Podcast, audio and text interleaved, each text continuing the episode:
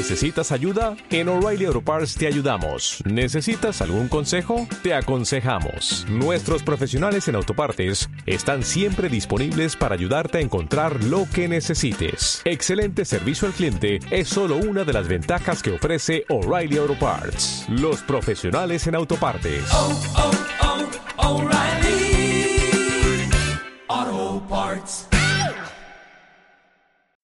Bienvenidos a la tercera temporada de Metamorfoseando, tu podcast de desarrollo personal, donde cada jueves encontrarás ideas e inspiración para perseguir tu ideal de éxito y hacerlo realidad.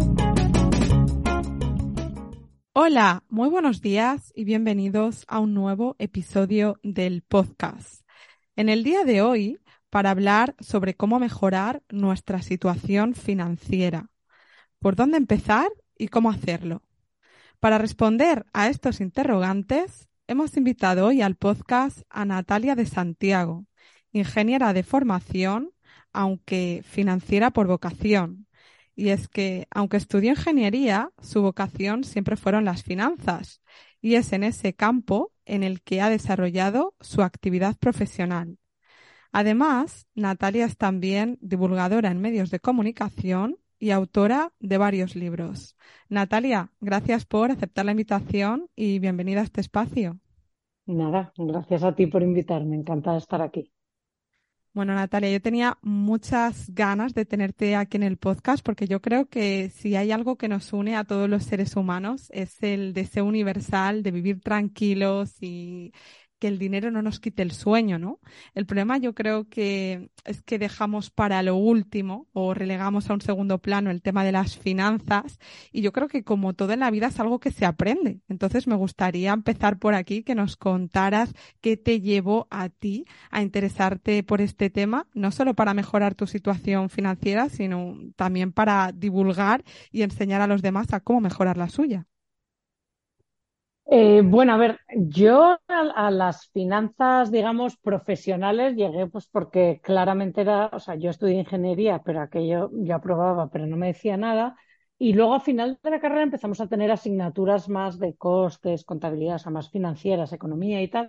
Y esas, ahí me di cuenta que a mí esos números me hablaban mucho más que los números de termodinámica o de electricidad y tal. Entonces, es verdad que desde mi primer trabajo ya, aunque trabajaba para una empresa de ingeniería, yo trabajaba ya en finanzas, ¿no? O sea, que de manera profesional, digamos que a mí es lo que siempre me ha gustado, los números que me han hablado, y no me lo tuve que pensar mucho. Siempre de manera natural he llegado allí. Y luego yo, en lo personal, también siempre lleva un control de, como a, a, mí me gusta mucho, siempre me ha gustado desde pequeña el material de oficina, y, o sea, yo jugaba en los bancos de pequeña, o sea, es que eso es así. Y siempre me ha gustado también llevar mis cuentas, o sea, se, me gusta mucho eh, apuntar, tal. Eh, de pequeña lo llevaba en, papel y, y, luego cuando descubrí el Excel en mi primer trabajo, pues en Excel. O sea, que a título personal siempre lo he hecho, pero sin pensarlo mucho ni, ni saber por qué, simplemente porque soy una persona que me gusta apuntar, ¿no? O sea, que ese nivel como de control a mí me gusta. Y profesionalmente, pues también siempre he ido por ahí. Lo que pasa es que luego, o sea, ya la primera vez que empecé un poco a preocuparme por eh, las finanzas personales de los demás, no ya de las mías, ni de inversores institucionales, eh, fue en en 2009 por ahí, cuando eh, decidí montar una startup, porque me di cuenta, o sea, yo trabajaba eso pues para grandes inversores o para empresas, o, y, me daba cuenta de que había como muchas herramientas, se hacía mucho análisis, eh, utilizábamos eh, cosas muy sofisticadas para ayudarles a gestionar, pero me di cuenta de que el usuario final no tenía nada y que muchísimas de esas cosas se podían aplicar de manera fácil al, a las personas normales. Y entonces monté una startup precisamente que lo que, lo que pretendía era eh, desarrollar software y herramientas para ayudar a las personas a gestionar mejor sus finanzas, porque esto es algo que tiene que hacer todo el mundo y no hay nada. O sea, realmente hay muy poco. Eh, eh, ahí fuera nadie nos ayuda a gestionar nuestras finanzas mejor, ¿no? Entonces, bueno, ahí empecé un poco como, mm, empecé yo a interesarme un poco por, eh, por las finanzas personales, dise, dise, diseñando y desarrollando herramientas, ¿no? Pensando un poco, ¿no? En a ver, ¿qué necesita una persona para gestionar sus finanzas mejor. Pero bueno, digamos que esto era todo de forma también profesional, ¿no? O sea, haciendo software que luego distribuíamos a través de, se lo vendíamos a bancos y los bancos se lo ofrecen a sus clientes, ¿no? Como quien dice. Y luego lo de divulgar o hacerlo de una manera más directa, yo con el, cliente directamente dando formación o escribiendo libros o hablando en podcast como hoy, llegó de casualidad, pues como llegan las cosas en la vida, ¿no? O sea, porque digamos que yo siempre trabajo en finanzas, pero, pero bueno, eso para, para empresas, como quien dice, pero también siempre me gusta escribir, ¿no? Y yo tenía desde hacía años un blog y estaba en redes, pero en cosas que no tenían nada que ver eh, con las finanzas. Hasta que en el año 2000, eh, una amiga que trabaja en, en, él, que es la directora del digital, me dijo, oye, ¿tú me escribirías un par de artículos para él y tal? Y le dije, bueno, de lo que quieras, menos de finanzas personales. Y me dijo, no, de finanzas personales. Y yo, qué rollo, tal. Pero bueno, como ella es un encanto y tal, pues lo hice. Y ahí de repente me di cuenta, esto, tuvieron, tuvieron bastante repercusión estos artículos, o sea, me empezaron a llover muchas preguntas y coincidió además con la pandemia, que la gente se preocupó muchísimo por qué iba a pasar con la economía, por qué iba a pasar con sus trabajos. Y entonces ahí, aprovechando que yo ya estaba en redes de manera completamente personal y que eh, a través de estos artículos la gente se dio cuenta de que podía hablar de estos temas, pues como todo el mundo estaba tan preocupado, pues empecé a hacer divulgación en redes y me di cuenta que había una necesidad enorme, había mucha demanda y muy poca oferta, o sea, muy poca gente haciéndolo y muy, muy y mucha gente preguntando. Y, y bueno, eh, eh, o sea, que lo hice sin, sin, pensarlo, vaya, o sea, por eso la gente me preguntaba y yo respondía y hacía directos y escribía artículos y publicaba en redes y tal. Pero claro, cuantas más preguntas me hacían, llegó un momento que dije, es que no lo puedo contar todo en un post de Instagram o en un tweet y tal. Y de ahí surgió la idea de, escribir un libro. Dije, bueno, puedo hacer un libro, una cosa un poco más larga, de los básicos de las finanzas personales. Y bueno, de ahí salió el primer libro que funcionó fenomenal. Y de ahí, pues digamos que han ido surgiendo una cosa detrás de la otra, cursos, libros, podcasts, mmm, talleres, lo que sea, ¿no? Pero bueno, responde al final a que la gente necesita y no sabe quién preguntar. Sí, yo creo que ahí muy potente tu labor, ¿no? De un poco democratizar conocimientos, que también un poco con esa idea hacemos este podcast de acercar eh, el conocimiento a, la gente, ¿no? De a pie, de al día a día, que yo creo que en el colegio nos enseñan un montón de cosas, pero no nos enseñan algo tan importante con lo que nos relacionamos día a día como es el dinero, ¿no? Y yo creo que eh, tú ahí también haces una gran labor en tus libros de desterrar muchos mitos. Es como, bueno, eh, aquel que quiera hacerse rico de manera fácil, rápida y momentánea sin correr ningún riesgo, pues es que no está entendiendo cómo va el juego, ¿no? Porque al final yo creo que la labor de un inversor se parece más a la de aquel que planta un huerto, ¿no? Que es ir regando sí. día a día. Totalmente, totalmente. O sea, esto al final pasa un poco como pasa en salud, ¿no? que tienes por internet todas las dietas milagro, ¿no? De pierde cinco kilos y en cuanto le preguntas a un médico te dice, eso nada. O sea, ¿no? O sea, en cuanto luego le preguntas a gente formada, y esto pasa igual en finanzas, ¿no? Que es un poco también el problema que hay, que tú en redes puedes encontrar, en redes, en internet o por ahí, eh, muchos vendehumos, como quien dice, y es peligroso porque te hacen creer cosas que no son ciertas o que pueden ser peligrosas, igual que con la salud, ¿vale? A lo mejor existe una dieta eh, que te puedes quitar X mil kilos en muy poco tiempo, pero es que no es sana. O sea, es que te va a crear otros problemas de salud. Y en finanzas pasa un poco lo mismo. Igual eso, eso que te está vendiendo, eh, que te puedes forrar en tiempo récord, pero es que tiene un riesgo enorme y también te puedes arruinar en riesgo en tiempo récord, ¿no? Entonces, por eso es importante, creo yo, que, eh, que igual que en el sector salud empezó a haber muchísima divulgación ya de profesionales de la salud que ponen un contrapeso a, a, la gente que te vende estas recetas milagrosas, ¿no? Poniendo gente, pues eso, titulada, formada y con criterio, dando información de calidad, pues creo que en finanzas, que vamos más tarde en, en, en redes y en Internet, era también importante que frente a estos mmm, hazte millonario en dos minutos y tal, que haya gente que venga del gremio, que tenga la formación necesaria para decir las cosas como son, que es que no hay milagros, ¿no? O sea, los milagros no existen en nada, en esta vida, por desgracia, y en finanzas tampoco. Entonces, eh, eso es importante. Y como bien dices, eh, como todo en esta vida, eh, las recetas milagrosas no existen. Existe el trabajo bien hecho, el, eso, el plantar un huerto, irlo regando poco a poco y que te vaya dando sus frutos. Y es como en todo. O sea, es igualito que en la salud, igualito que en todo en esta vida. Igual, es que incluso con los niños prodigio, ¿no? O sea, a veces dices, bueno, este chaval, ¿cómo, can, cómo canta tan joven? Es que por muy pequeño que sea, lleva muchos años practicando y lleva muchas horas de trabajo encima. Pues esto es igual, ¿no? O sea, nadie se vuelve un experto el día de la mañana en nada si no le ha metido las horas necesarias y nadie se hace rico si no ha metido mucho trabajo, mucho buen criterio y mucho esfuerzo. Es que luego las historias las cuentas y se cuentan muy rápido pero porque se resume en muy pocas palabras carreras que a lo mejor son muy largas o esfuerzos que han sido eh, muy importantes.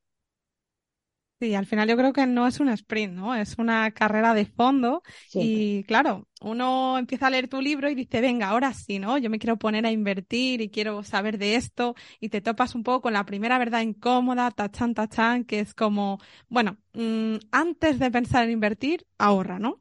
eh, que es más fácil hacerse rico cuando ya se tiene dinero. Entonces yo leo, bueno, antes de empezar a ahorrar tienes que tener eh, como mínimo más o menos seis, seis meses de sueldo neto en el banco.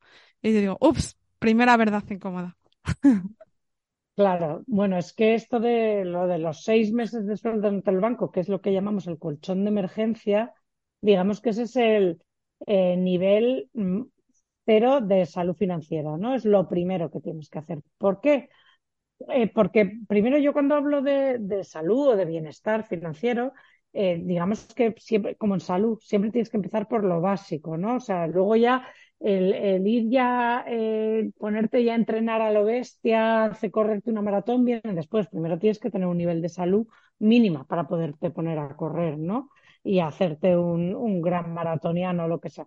Pues en, finanzas es lo mismo. Y lo primero es tener un nivel de salud financiera tal que tú puedas soportar los vaivenes normales de la vida.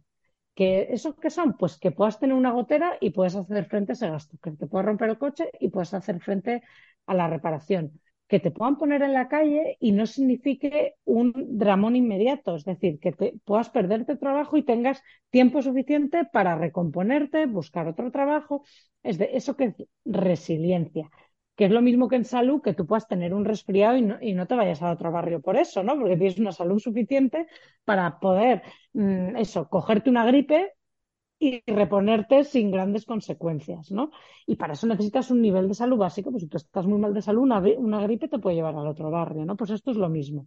Si tú no tienes un colchón de emergencia suficiente, cualquier emergencia te puede mm, costar un problema gordo. Y es que estas cosas van a pasar. Igual que tú no puedes evitar cogerte una gripe, por mucho sano que tú estés, hay cosas que están fuera de tu control, como que te atropellen, como cogerte una gripe. Pues en finanzas es igual. Nadie está exento de que la empresa para la que trabaje de repente tenga problemas y te pongan en la calle, por muy bien que te hagas tu trabajo, de que venga una pandemia y de repente te pongan un ERTE que era como imposible, impensable de prever, o de que te caiga un rayo en tu casa y seas uno de esos, eh, quiero decir, y de repente se te queme, ¿no? Entonces, hay que tener un nivel de salud básica financiera para afrontar estas cosas sobre las que tú no tienes ningún control. Y entonces eh, lo, único que tú puedes hacer es tener un nivel de ahorros mínimo para poder reponerte, ¿no? Sin consecuencias graves. Es decir, ser resiliente, que esa es como la, la definición. Y para eso lo primero es tener un colchón de emergencia en el banco que son esos, se suele, un mínimo de tres meses de, ingresos netos, pero lo ideal son seis. Para que pase lo que pase, tú tengas ese tiempo y esos, ese, ahorro para recuperarte, para usarlo, para pagar la reparación de tu coche, para vivir, tirar de esos ahorros para vivir mientras encuentras otro trabajo o lo que sea que te venga. Y eso a nadie le gusta que se lo digas porque es muy poco sexy hablar del colchón de emergencia, pero es fundamental. Y eso, por ejemplo, en la, en la pandemia se fue se vio mucho, o sea, porque eh, digamos que eh, a partir de tres meses es un colchón de emergencia suficiente, pero lo ideal son seis. Pero en la pandemia se vio que mucha gente no tenía un colchón de emergencia ni de un mes. ¿Qué pasa? Que esa gente, si de repente trabajaba en el sector hostelería y les pusieron en la calle de un día para otro, no podía sobrevivir ni un mes, ni el confinamiento. Entonces, eso es muy peligroso y eso es lo primero que hay que evitar. Y por eso el colchón de emergencias, lo primero antes de pensar en nada más. Sí, yo creo que al final es como un poco aterrizar conceptos, ¿no? Y tener como eso que llamamos en coaching una hoja de ruta, como planificar un poco cuáles son tus objetivos, porque no es lo mismo el objetivo de alguien que quiera pues ahorrar para la educación de sus hijos que para alguien que quiera comprarse un piso. Entonces supongo que al final se trata de marcarse también eh, unas metas a corto, medio, largo plazo, ¿no? Claro, o sea, esto al final es como todo, organizarse, ¿no? O sea, y saber para qué estás ahorrando en cada momento y luego, pues, según para qué estás ahorrando y cuál sea tu objetivo, te convendrá un tipo de producto u otro, etcétera. Y, hay que ir por orden, o sea, las, ninguna casa se puede construir desde el tejado, ¿no? Pues esto es lo mismo. Si el colchón de emergencia es la base, una vez tienes ya el colchón de emergencia, puedes construir lo siguiente y puedes ir ahorrando ya para otras cosas, y luego vendrá la casa, y luego vendrá la educación de los niños, y antes debería venir la jubilación, porque eso siempre empezamos tarde a preocuparnos por estas cosas, pero es verdad que hay que saber para qué estás ahorrando en cada momento, si es un objetivo a corto, a medio o a largo, y cómo de importante es también, ¿no? Para poder en un momento dado priorizar si no tenemos, si no nos da para todo. Sí, fíjate que hablas del tema de la jubilación y de nuevo, ¿no? Yo creo que como lo vemos muy lejano, pues no lo ponemos como en prioridad cuando pensamos que a lo mejor estamos un poco sostenidos por el sistema y no sé hasta qué punto ese sistema va a llegar a un punto en que se rompa. Eh, ¿Cuáles serían a ti eh, personalmente y como persona que está en este mundillo las razones por las que aconsejarías a toda persona preocuparse de, de sus finanzas? Bueno, a ver, eh, empezando por las finanzas, eh, porque nadie lo va a hacer por ti, o sea, es como de la salud, ¿no? O sea, al final a lo, te, te pueden decir, pero al final tú lo haces por ti porque mejora tu calidad de vida. Es que las finanzas son la segunda, la primera o la segunda fuente de estrés de las personas, o sea, tiene un impacto no solo en tu calidad de vida inmediata, sino también a futuro, tiene un impacto sobre tu salud real, ya no solo la financiera, y sobre tu bienestar. Es decir, eh, es muy difícil vivir bien y estar a gusto y tranquilo si tienes un problema financiero gordo encima. Es eh, prácticamente imposible. Entonces, es una parte fundamental de tu calidad de vida y de tu bienestar. Igual que las relaciones afectivas, igual que la salud, igual que muchas, pero es otra parte. O sea, no es solo materialista, es que realmente tiene un impacto real sobre tu vida, sobre tus relaciones, sobre tu nivel de estrés y sobre tu futuro encima, ¿no? Porque eso también está demostrado que tu, educación financiera y lo que tú te ocupas de tus finanzas, finanzas perdón, tiene un, impacto a largo plazo, a corto y a largo. Entonces, eh, nadie lo va a hacer por ti. Es verdad que antiguamente que tú entrabas a trabajar eh, en una empresa y a lo mejor estabas 40 años en esa empresa y luego directamente te jubilabas y encima la esperanza de vida cuando te jubilabas era poca, se vivían 6, 7 años, es verdad que, que, antiguamente, pues digamos que la empresa se ocupaba de ti, ¿no? La empresa era la que, te, la que cotizaba por ti, la que eh, tenía a lo mejor planes de pensiones de empresa y tal, pero hoy en día muy poca gente ya trabaja toda la vida en la misma empresa. O sea, cada vez es más normal que te cambies cada dos o tres años, que una empresa puede tener programas de protección y otras no, que de repente te hagas autónomo, que de repente montes tu propio negocio. Y todo esto implica que más responsabilidad de tu vida financiera recae sobre ti y menos sobre tu empleador. Y además, la otra parte que no era la empresa y que te cubría, digamos, el Estado, la administración pública o lo que sea, que hasta ahora es verdad que las coberturas en España son muy buenas, es decir, la, las pensiones, aunque no lo parezcan, son muy buenas y, las coberturas de desempleo y tal, al, al, dos cosas. Al cambiar la forma de trabajo a más autónomo y más, eh, más freelance y más gente que trabaja para sí misma, ya las, las coberturas siempre son menos y te tienes que preocupar tú más. Un autónomo decide cuánto cotiza. Y lo mismo que decide cuánto cotiza, decide cómo de, cómo de protegido está. Ya pasa de ser una decisión que hace la administración por ti a una decisión que haces tú por ti mismo. Y luego, además, como la pirámide de población está cambiando, eh, el, simplemente es que va a haber muy poca gente trabajando para pagar por tantos jubilados. Entonces, queramos o no, las, pensiones, aunque no van a desaparecer, se van a tener que deteriorar mmm, casi al 100% de, seguro. Entonces, ¿eso qué pasa? Que el Estado tampoco se va a poder ocupar 100% de ti, no vas a poder delegar eh, toda tu jubilación en manos de la administración pública. ¿Y eso qué significa otra vez? Que vas a tener que tomar tú la responsabilidad, por lo menos de parte, no de todo. O sea, yo no es que eso también tranquilidad, no es que el sistema de pensiones vaya a quebrar y no vayas a cobrar nada. Es que vas a cobrar menos en proporción, con lo cual tú vas a tener que ocuparte de la otra parte, de cubrir lo que no te cubra el Estado. Y esto al final significa que cada vez vamos a ser más responsables de nuestra vida financiera cada vez va a haber menos terceras partes que se ocupen de ella y nos vamos a tener que ocupar nosotros más. Y esto es así. Entonces, cuanto antes eh, lo, sepamos, lo asumamos y tomemos las riendas, pues mejor nos irá, porque como bien decías al principio, esto es como todo, esto es como el deporte, te pones en forma haciendo ejercicio, pero no te pones en forma de un día para otro, nunca, siempre es incremental, siempre es el hábito el que, hace al monje, ¿no? Y siempre es un pequeño, un, una pequeña mejora, encima otra pequeña mejora, encima de otra pequeña mejora. Siempre es así, no hay, no hay atajos. Es poco a poco. Entonces, cuanto antes nos pongamos, antes llegaremos al, al, donde queremos llegar. Y luego lo bueno de esto es que es como la forma física. O sea, es verdad que no hay atajos, que uno no se puede convertir en un atleta de élite en una semana, pero también es verdad que es imposible hacer ejercicio y no estar más en forma pues, pues, también es imposible ocuparte de tus finanzas y que éstas no mejoren, ¿no? Eso es lo bueno. O sea, eso no quita que te puedas lesionar o que puedas tener un problema, eso no lo podemos evitar nadie. Pero si tú te ocupas de tus finanzas, tu forma financiera o tu bienestar financiero va a mejorar, tu salud financiera va a mejorar. O sea, eso es lo bueno, que si tú te ocupas, no mejorará milagrosamente de un día para otro, pero va a ir mejorando poco a poco y cada vez va a ser mejor. Y cada vez te vas a encontrar mejor financieramente hablando y cada vez tu forma financiera, tu salud financiera y tu bienestar financiero van a ser mejores. O sea que, por un lado, no, no, no, nos podemos escapar de la responsabilidad, pero por otro lado nos va a reportar beneficios sí o sí, nos vamos a encontrar mejor. Entonces, eh, bueno, es que yo creo que es win-win. Sí, yo creo que es como una pequeña llamadita de atención, ¿no? Que se escucha mucho eh, esto típico de toda la vida trabajando para que luego eh, no me quede nada de pensión eh, y al final es un poco como escurrir el bulto, ¿no? Es como no necesariamente hacer más significa hacerlo mejor y que nos pasemos toda la vida ahí picando pala, trabajando muchas horas no significa hacerlo de manera productiva y efectiva.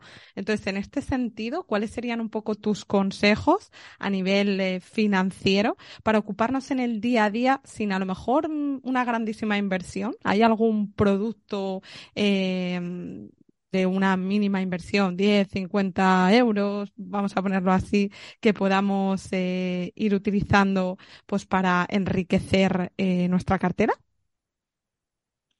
A ver, eh, productos de inversión, eso es eh, lo bueno. O sea, si lo que queremos es invertir nuestro dinero para irle sacando una rentabilidad, pues para no dejar los ahorros en la cuenta corriente y que se los coma la inflación, que eso es algo que hay que tener muy presente, que el dinero en el banco está perdiendo valor sistemáticamente. O sea, eh, tú pones 10 y luego vas a tener 90 y luego 80 y luego 70, porque esos 10 cada vez van a comprar menos cosas, ¿no?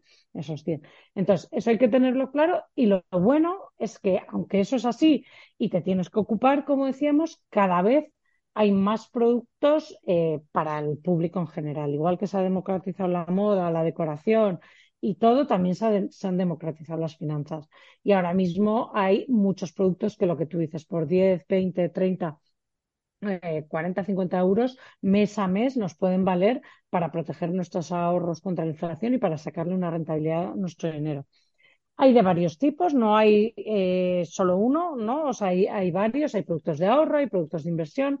Ahora que los tipos de interés, ha habido unos años en los que no había productos de ahorro porque los tipos de interés estaban a cero. ¿Vale? Ahora va a volver, vuelve a verlos lentamente, o sea que mm, en productos de ahorro son los que la, me estoy refiriendo a que, digamos, está, la rentabilidad está garantizada y no estás corriendo riesgos excesivos, ¿no? O sea, que te dan una remuneración por tener tu dinero ahí, punto. Y luego los productos de inversión son los que corres cierto riesgo, pero a cambio puedes obtener una rentabilidad a lo mejor mm, mejor eh, a largo plazo. Hay de todo y los hay para todos los bolsillos. Eh, lo que pasa es que no hay un producto único que valga a todo el mundo.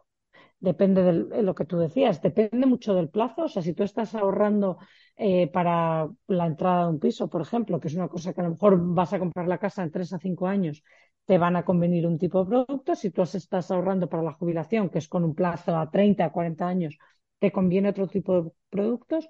Y si tú estás ahorrando pues, eh, para los estudios de los niños, te, te convendrá otro.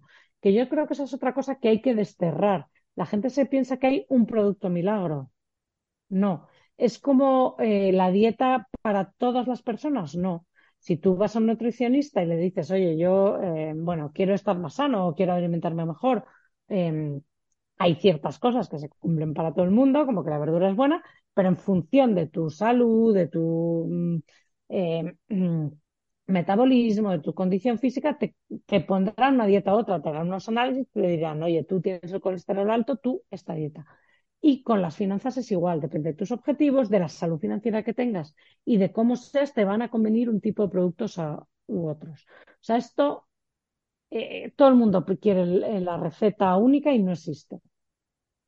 Existe un producto adecuado para ti en cada momento, pero no existe un producto universal que sea el mejor para todo el mundo. Entonces, por eso eh, tienes dos opciones que además no son incompatibles y normalmente hay que hacer las dos. Una es asesorarte, alguien te va a ayudar, eh, ya sea en tu banco, un asesor independiente o en la gestora a la que vayas, a elegir el producto que más te conviene a ti, pero también tienes que informarte tú, o sea, tienes que formarte. Tenemos que, eh, por desgracia, como eh, todavía los servicios de asesoría financiera y los, hay pocos asesores independientes, los servicios de asesoría financiera todavía no están tan desarrollados, hay una parte que tenemos que hacer nosotras, que es educarnos. O sea, yo empezaría siempre por formarnos un mínimo, por entender un mínimo y sobre todo por formarnos para saber qué preguntas les tenemos que hacer a estos asesores, o eh, ya sean del banco o independientes o lo que sea. Eh, yo creo que hoy en, día la educación financiera es un sí o sí. O sea, mm, no lo podemos, otra vez, no lo podemos delegar todo. No, es eh, muy difícil para el mortal común. O sea, si tú tienes mucho dinero, sí. Así que hay muchos servicios de asesoría para grandes patrimonios, digamos. Eh, si tú eres una persona del montón, una parte te tienes que responsabilizar tú y formarte tú, aunque solo sea para saber qué preguntar en el banco, qué preguntas hacer, qué, qué cosas tengo que mirar y cómo tengo que leer la letra pequeña de los productos que me ofrezcan. Eso, por suerte, por desgracia, es así y no lo podemos evitar. Sí, decías tú antes es poco sexy y, y, lo es, pero bueno, al final es tomar las riendas, ¿no? Tomar nadie lo va a hacer por ti, como tú decías. Entonces ahí tenemos una base importante, no podemos eh, pues eso, mm, quitarnos la responsabilidad que tenemos. Y luego yo creo que también es que los medios a lo mejor generan un poco de confusión, ¿no? Porque de repente eh, hay un boom como el de las criptomonedas y ya todo el mundo apuntándose ahí a invertir en criptomonedas y hay algo yo creo que es peligroso y es como confiar en, en el que se apunta a la última moda sin tú tener ni idea, ¿no? De, de en qué estás invirtiendo tu dinero. A ver, es que en, digamos que hay, cuando tú inviertes hay tres tipos de riesgos fundamentales. Uno, que es el riesgo que se llama de crédito, que es el riesgo de quiebra, ¿no? O sea, de que se vaya la mierda, de que tú mm, inviertas una criptomoneda que directamente se vaya a la mierda y lo pierdas todo, ¿no? ¿Vale? Ese es el que todo el mundo quiere evitar normalmente y tal, y el que la gente tiene un poquito más consciente. Vale. Y luego está el riesgo eh, de, de, mercado o de precio, ¿no? El de que el precio de tu inversión, aunque tu inversión no se vaya a la quiebra o no, no fracase completamente, pero que el precio pueda fluctuar, como pueda ser la bolsa, ¿no? Que suba y baje, y eso pasa con las criptomonedas también, ¿no? Que puedas, eh, las criptomonedas a la bestia, sube, de repente Bitcoin sube muchísimo, baja muchísimo y tal. Y ese es otro, otro precio eh, que tenemos, eh, otro, perdón, otro riesgo que hay que tener muy en cuenta y que la gente más o menos puede llegar a entender. Pero es que hay que tener un, hay un tercer riesgo que muy, mucha gente no tiene en cuenta y que es igual lo más importante, que es el riesgo de que nosotros tomemos malas decisiones respecto a nuestras inversiones, que es el riesgo propio del inversor, que es el riesgo de que tú vendas en el momento más bajo cuando no tengas que vender o compres en el momento más alto que no cuando no tienes que comprar. Y este riesgo es igual de importante que los otros o más. Y además eso en general nos hace perder dinero. Siempre. O sea, normalmente no, no va a nuestro favor, sino que va a nuestra contra. Y esa es otra cosa, otra vez otro, otro riesgo que no podemos delegar, porque por muy buen asesor que nosotros tengamos y de repente nos asustamos y no les hacemos caso, eso pasa muchísimo, que de repente te asustas y ya no le haces caso a lo que te está diciendo el señor del banco cuando te dice, oye, espera, tal, que esto se va a recuperar y tal, y tú te asustas y dices, no, yo vendo en un momento en el que no había que vender, por ejemplo, o tú te metes en una inversión de la que no tienes ni idea, como tú decías, ahí ya no es que la inversión a lo mejor es buena o mala, es que independientemente de que sea buena o mala, tú puedes estar tomando malas inversiones, eh, malas decisiones con respecto a esa, a esa, inversión. Entonces, una inversión que puede ser fenomenal para un inversor puede ser un desastre para otro. Entonces, por eso no hay una única inversión, es que tú además tienes que comportarte bien con esa inversión y para eso es importante que la entiendas y que, y que sepas cómo comportarte. Y, y, no vas a saber cómo comportarte si no la entiendes. Es que es imposible. Entonces, esta es otra de las cosas en que no vale con identificar una inversión potencialmente buena, sino que tú tienes que entenderla para comprar y vender y tomar las decisiones adecuadas en los momentos adecuados, porque si no, por muy buena que sea esa inversión, puedes perder muchísimo dinero. Es decir, igual que te has podido forrar invirtiendo, por ejemplo, en Amazon, hay gente que ha perdido dinero con Amazon. O sea, Jeff Bezos se ha forrado, muchísimos inversores se han forrado, pero todavía existen inversores que han perdido dinero con Amazon. ¿Por qué? Porque compraron en un momento alto y vendieron en un momento bajo. Y lo mismo con Apple, con Google, con cosas que parecen eh, buenas, con Inditex, ¿no? O sea, eh, hay inversores que han perdido dinero con estas empresas de las que otros han ganado muchísimo dinero. ¿Por qué? Porque han tomado peores decisiones. Y eso lo tenemos que tener en cuenta. Y sobre todo, no hay nada peor. O sea, estar mal informado es peligrosísimo.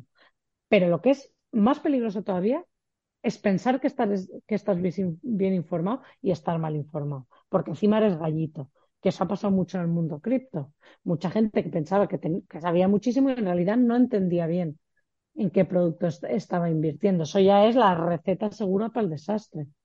Entonces, es lo que te decía, que la parte de informarse, de entender, de hacer el esfuerzo eh, de entender bien lo que estamos haciendo, no, la podemos, no nos la podemos saltar.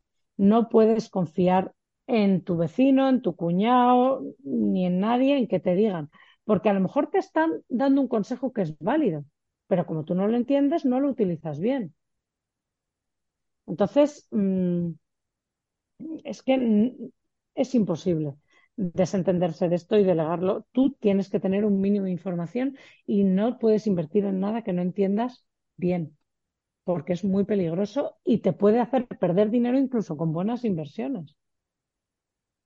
Sí, un poco el efecto boom de algo, ¿no? Yo creo que, como decías, no hay una receta única, igual que hay gente que ha invertido y ha ganado dinero en, hay otra que ha perdido dinero en el mismo sitio, ¿no? O sea que al final depende un poco del contexto, del cómo, cuándo, quién, dónde, y eso hay que tenerlo en cuenta, está claro.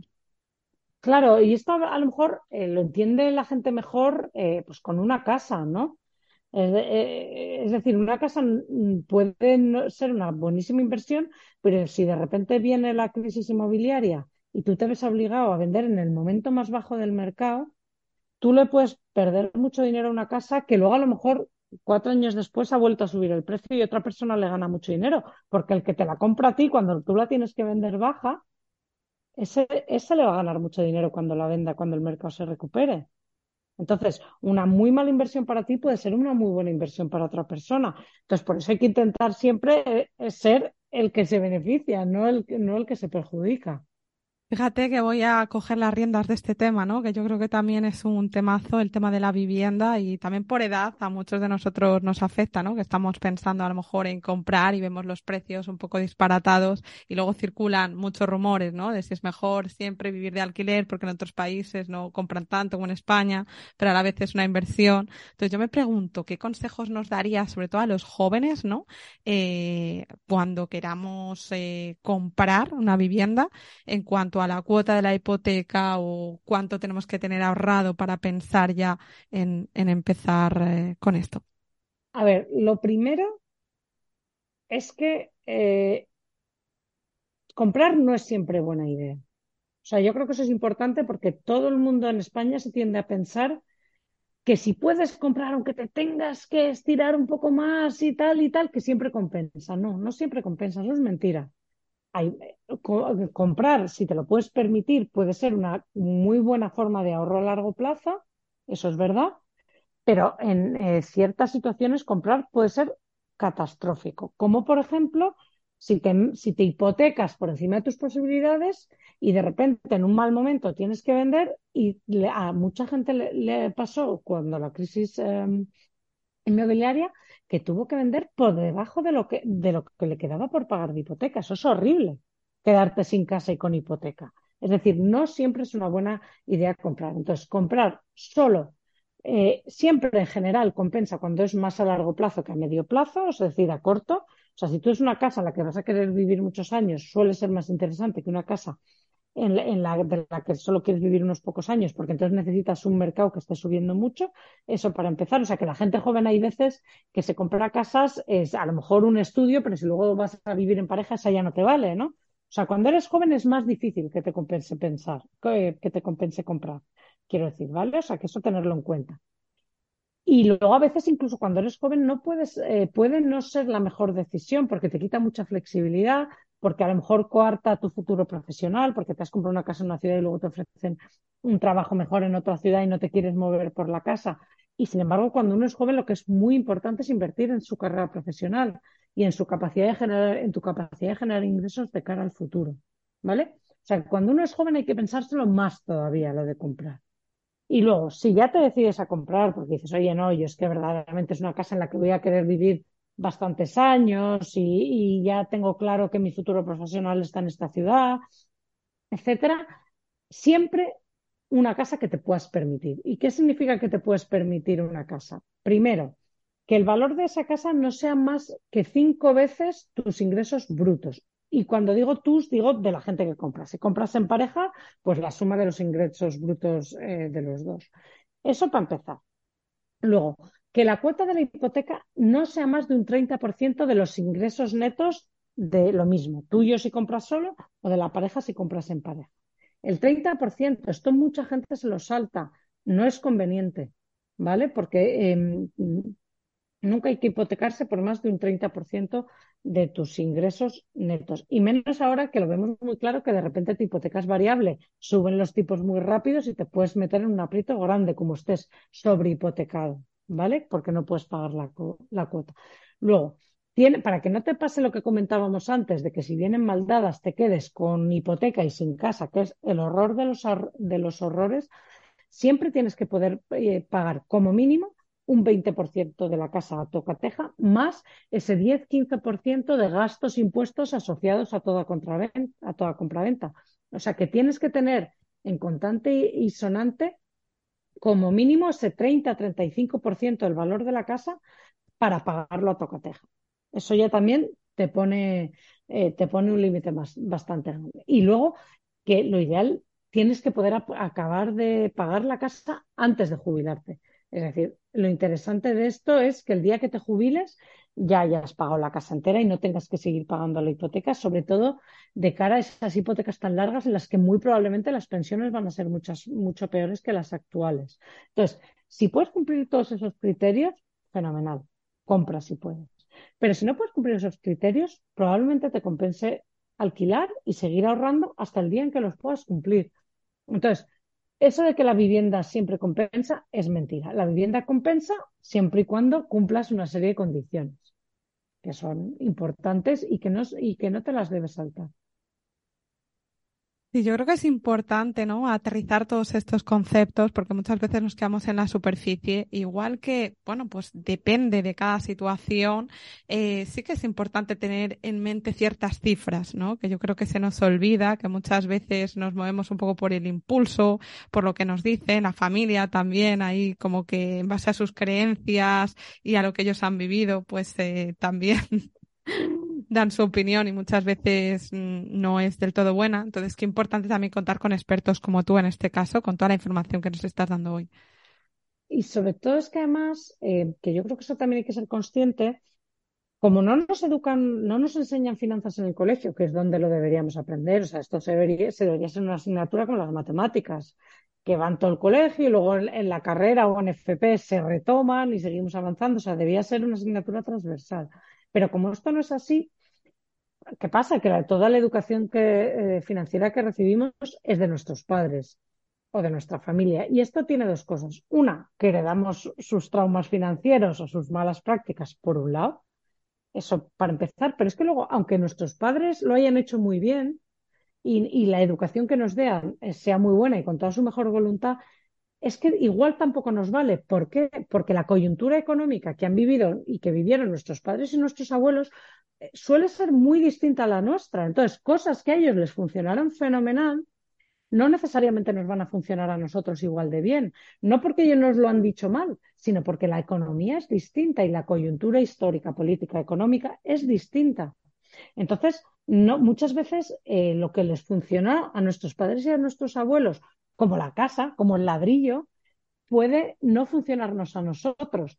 Entonces, por eso es tan importante que, mm, ya que no nos dan la educación financiera en el colegio, aunque nuestros padres nos hayan transmitido unos buenos valores y una buena cultura de ahorro, aún así tenemos que buscar eh, formación financiera y información financiera de calidad fuera que se adapte a nuestras necesidades y a la coyuntura actual, que como digo, no tiene nada que ver con la de nuestros padres y nuestros abuelos. Y además, cada vez las cosas van más rápido. O sea, cada vez los ciclos económicos van más rápido. Ya lo vemos, ¿no? Que salimos de la pandemia y nos metemos en la guerra de Ucrania, que salimos de la guerra, ¿no? O sea, que pasan las cosas muy rápido y cambian las coyunturas muy rápido.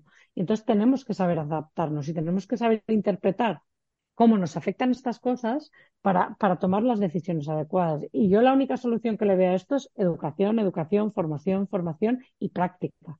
Lo que tú dices, porque no basta con educarse, esto hay que ponerlo en práctica y, ir practicando, ir mejorando nuestros hábitos. Al final son hábitos, ¿no? Y, y no es tan difícil, ¿no? Que lo estoy diciendo como si fuera algo súper técnico, súper complejo, y la verdad es que no lo es. No son tantas cosas, pero son unos básicos que son importantes y que hay que entenderlos bien. Y que normalmente eso no los conocemos. Y no los conocemos eh, no porque no seamos capaces, sino simple y llanamente porque no nos lo han contado. Es como, ¿quién sabe lo que es una proteína si nadie te lo ha dicho? ¿no? O sea, ¿quién sabe lo que es el colesterol eh, si nadie te lo ha dicho? Pues es imposible saberlo. Nadie nace sabiendo mm, qué es, cuál es el nivel adecuado de colesterol en sangre. Pues nadie nace sabiendo lo que es un tipo de interés o lo que es la inflación. Entonces, son mm, conceptos que si no nos los enseñan, pues tenemos que ir nosotros a aprenderlos eh, de donde sea. Totalmente. Yo creo que de aquí la importancia de abrir espacio a este tipo de conversaciones, ¿no? Como la, que hemos tenido hoy aquí. Y bueno, eh, un poco como colofón, yo diría también que muchas veces hay que ser realista, ¿no? Y a lo mejor entras, ¿no? En este podcast ya queriendo pues invertir y, y tomar una decisión súper drástica con respecto a tus finanzas y al final te das cuenta de que, bueno, también hay otros objetivos, ¿no? Que puede ser a lo mejor invertir en educación pues para mejorar mi carrera profesional. Oye, mira, pues voy a cambiar este año las ventanas, como decías en el libro, ¿no? Pues para ahorrar en calefacción, que al final también se trata un poco de ser creativo y que no mejorar nuestras finanzas necesariamente tiene que ver siempre con poner dinero en invertir, ¿no? Sino darle una No. vuelta. No, y para muchísima gente a lo mejor en un momento dado no es la inversión más interesante. O sea, lo que tú decías, invertir en formarte para tener un trabajo mejor o para poder eso es súper importante y suele tener unos retornos muy buenos. Invertir en salud, o sea, una mala salud es una cosa muy cara a corto y a largo plazo. O sea, que también invertir incluso en mantenerte en buena forma puede ser una inversión muy interesante. Em, invertir en las reparaciones del coche para que tu coche te dure más años también es una inversión que puede tener un retorno muy interesante. O sea, es verdad que en esto hay que tener la mente amplia, entender las finanzas como una cosa, odio esta palabra, pero la voy a decir holística, es decir, es una parte más de, tu vida, igual que no todo en salud son los suplementos, ¿no? Como que sería el equivalente a la inversión, ¿no? Ese suplemento súper sofisticado y a veces la salud pasa por dormir bien, que es algo muy simple. Pues en las finanzas pasa un poco lo mismo, que no siempre lo que necesitas es el fondo de inversión más sofisticado, sino que a veces simple y llanamente lo que necesitas es salir a pasear para estar más en forma. Y eso va a tener un impacto positivo en tus finanzas también. O sea, que es verdad que hay que verlo como una parte más de tu vida, que no está separada, sino que va con todo y, que es una parte de tu bienestar que está muy unida a tus otras partes de bienestar, como son tu vida profesional, tu vida personal, tu vida afectiva, eh, todo. Es decir, porque las finanzas en pareja también son otro melón tremendo. Es decir, es una parte más de tu vida y de tu bienestar y hay que cuidarla en conjunto con todas las demás.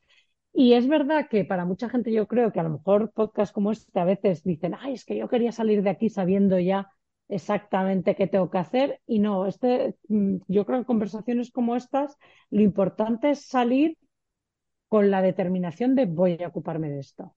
Que es como cuando escuchas un buen podcast de salud, que sales con, a lo mejor no sales ya con la salud mejor, sino que sales con la intención de ocuparte de esto y de empezar a hacer ejercicio, de empezar a alimentarte mejor, pero no sales ya con los deberes hechos, ¿no? Pues esto es un poco lo mismo.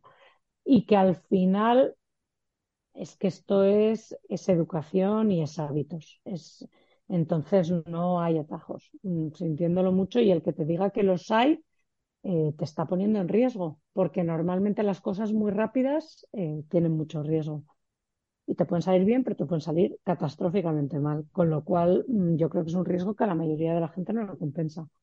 Entonces más vale despacito y buena letra que mm, rápido y a lo loco.